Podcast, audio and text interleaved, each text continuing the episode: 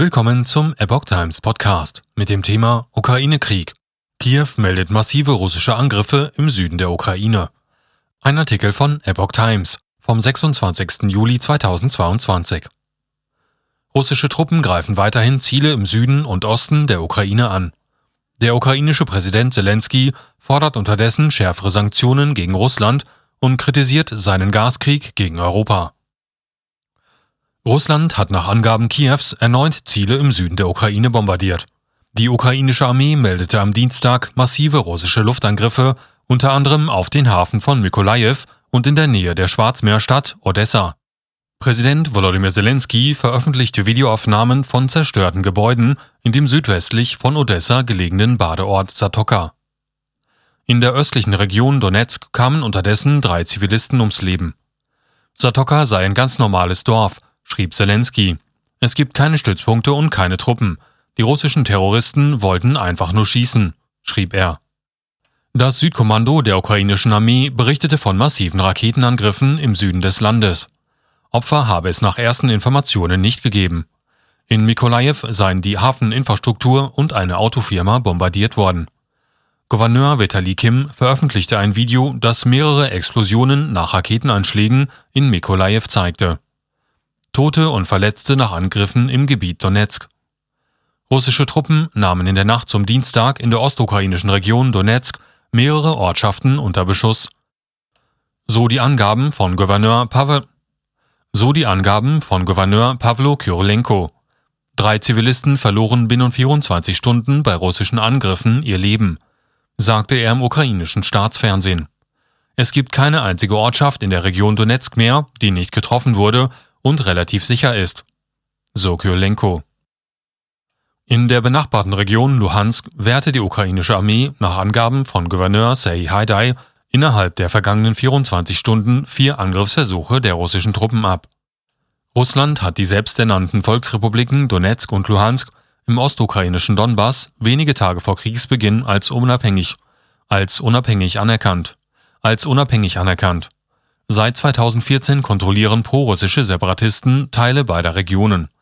Inzwischen hat die russische Armee Luhansk fast vollständig erobert und verstärkt ihre Angriffe auf Ziele in der Region Donetsk. Auch in den von prorussischen Separatisten kontrollierten Teilen des Gebiets Donetsk töteten russische Soldaten nach örtlichen Angaben einen Zivilisten in der Stadt Horlivka. In der Region verletzten sie fünf weitere Menschen, hieß es. Zelensky fordert weitere Sanktionen gegen Russland. Die Drosselung der Gaslieferungen sei für Europa eine weitere Bedrohung, sagte Zelensky mit Blick auf die Ankündigung des russischen Gaskonzerns Gazprom. Der ukrainische Staatschef bezeichnete es als Russland-Gaskrieg. Von diesem Mittwoch an will Gazprom die Lieferungen durch die Ostsee-Pipeline Nord Stream 1 auf 20 Prozent der Kapazität drosseln. Gazprom nannte als Grund, dass eine weitere Gasturbine in Reparatur müsse. Deshalb werde die Leistung von derzeit 40 Prozent weiter reduziert auf 33 Millionen Kubikmeter Gas täglich, hieß es, also 20 Prozent. Nord Stream 1 ist für Deutschland die wichtigste Versorgungsleitung mit Gas aus Russland. Laut Zelensky müsse der Westen zurückschlagen. Statt an eine Rückgabe der bereits reparierten Gasturbine zu denken, sollte Europa die Sanktionen gegen Russland weiter verschärfen. Tun sie alles, um Russlands Einnahmen nicht nur aus Gas und Öl zu reduzieren, sondern auch aus anderen Exporten, die noch bleiben, sagte er. Zelensky warnte, jede weitere Handelsbeziehung sei ein potenzielles Mittel des Drucks für Russland. Es stehe seit langem im Ruf, sein Gas als geopolitische Waffe einzusetzen.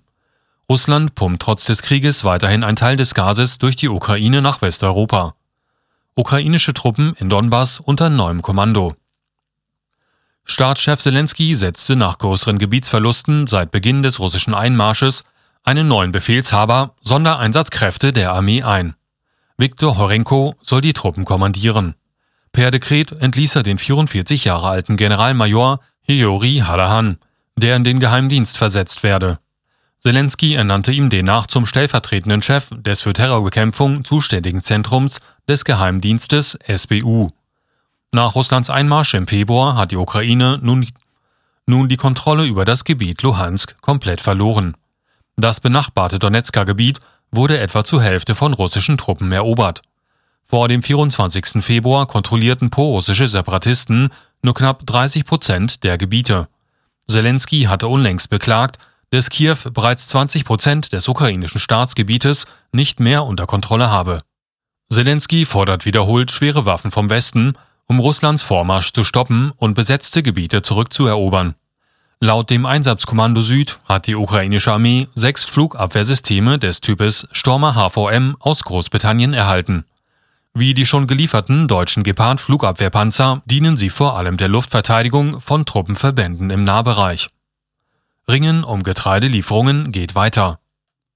In der Ukraine laufen weiter Vorbereitungen für die Ausfuhr von Getreide aus den Schwarzmeerhäfen. Wir erwarten, dass sich das erste Schiff innerhalb der kommenden Tage bewegen könnte, sagte ein UN-Sprecher. Die Erfüllung der Vereinbarung von Istanbul vom Freitag stehe von russischer Seite nichts im Wege sagte Moskaus Außenminister Sergei Lavrov bei seinem Besuch in der Republik Kongo. In den Abkommen am Freitag hatte Russland zugesichert, Schiffe für den Export über einen Seekorridor fahren zu lassen und nicht zu beschießen. Auch die beteiligten Häfen Odessa, Chornomorsk und Yushny dürfen nicht angegriffen werden. Es geht unter anderem um die Ausfuhr von Millionen Tonnen Getreide.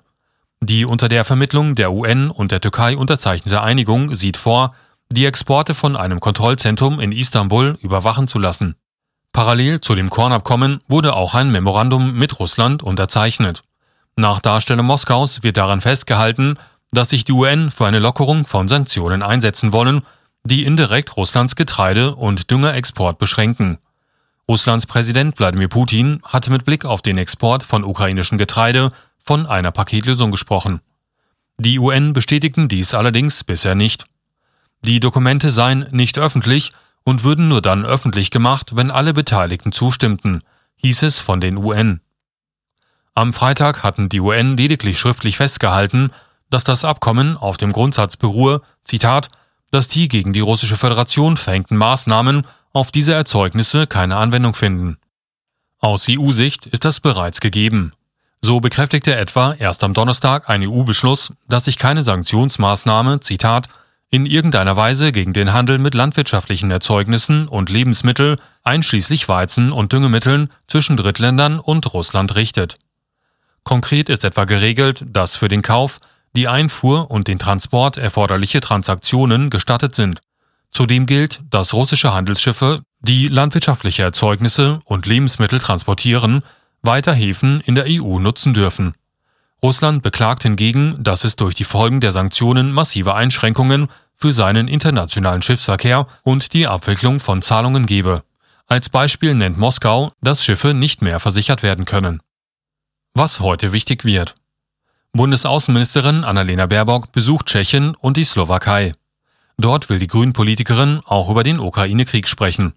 Tschechien hat seit dem 1. Juli die EU-Ratspräsidentschaft inne. Mit den NATO- und EU-Partnern kooperiert Deutschland auch, um die Ukraine weiter mit Waffen zu versorgen.